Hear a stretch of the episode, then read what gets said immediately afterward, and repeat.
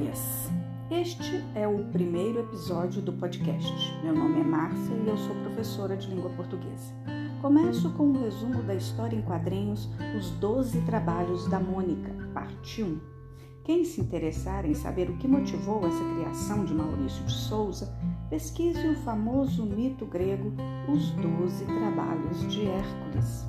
Para começar, você precisa saber que no mito grego, Hércules é filho de Zeus, o deus dos deuses, e de uma mortal chamada Alquimena. A deusa Hera é a mulher de Zeus. Na história, em quadrinhos, Mônica é filha do herói Hércules, neta de Zeus, portanto. Hera é a sua vodrasta. A garotinha herdou do pai a determinação, a força e o temperamento.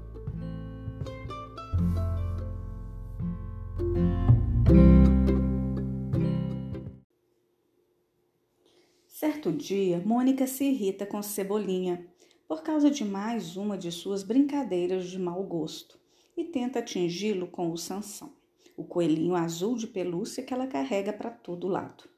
A garota não acerta o alvo e pior, por ser tão forte, o Sansão vai parar muito longe, lá no Olimpo.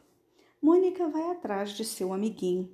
Ao chegar na morada dos deuses, se alegra ao ver o avô Zeus e descobre que, ao atirar longe o Sansão, o bichinho acertou a cabeça de Hera, deixando-a furiosa. Por causa disso, Hera decide só devolver o coelhinho se a neta de Zeus cumprir doze trabalhos para ela. Os trabalhos eram difíceis e perigosos, mas Mônica não tem escolha. Pega a lista e convoca Cebolinha para ir com ela, afinal, ele tinha começado a confusão. O primeiro trabalho era dominar o invencível leão de Nemeia. Quando os dois amigos encontram o bicho, precisam correr muito, pois ele é muito feroz.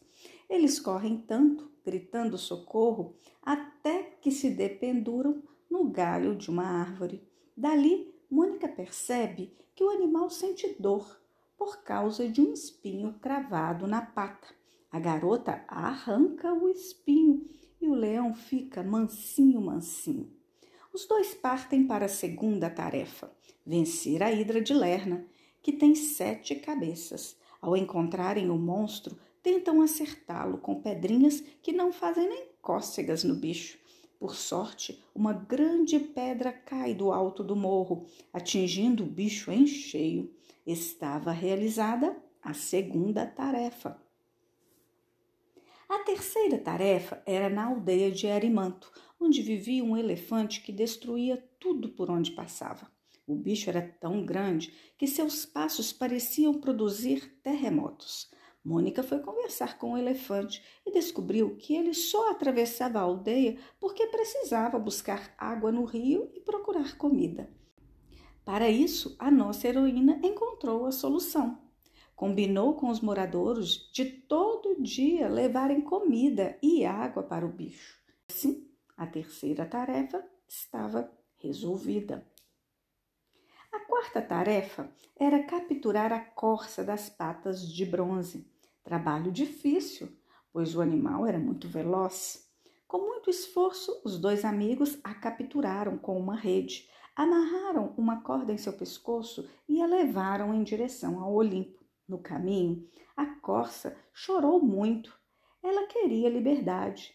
Mônica começou a pensar num jeito de resolver a situação preparou um papel em que a corça assinava, declarando que tinha sido capturada. Solucionada a quarta tarefa. Cansados de tanto trabalhar, os dois amigos param para comer e descansar. Do alto do Olimpo, Zeus e Eras os observam.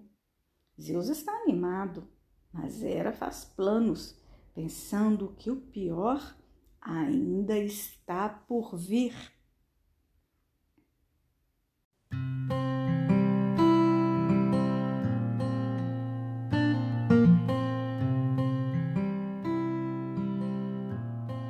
Este é o fim da primeira parte.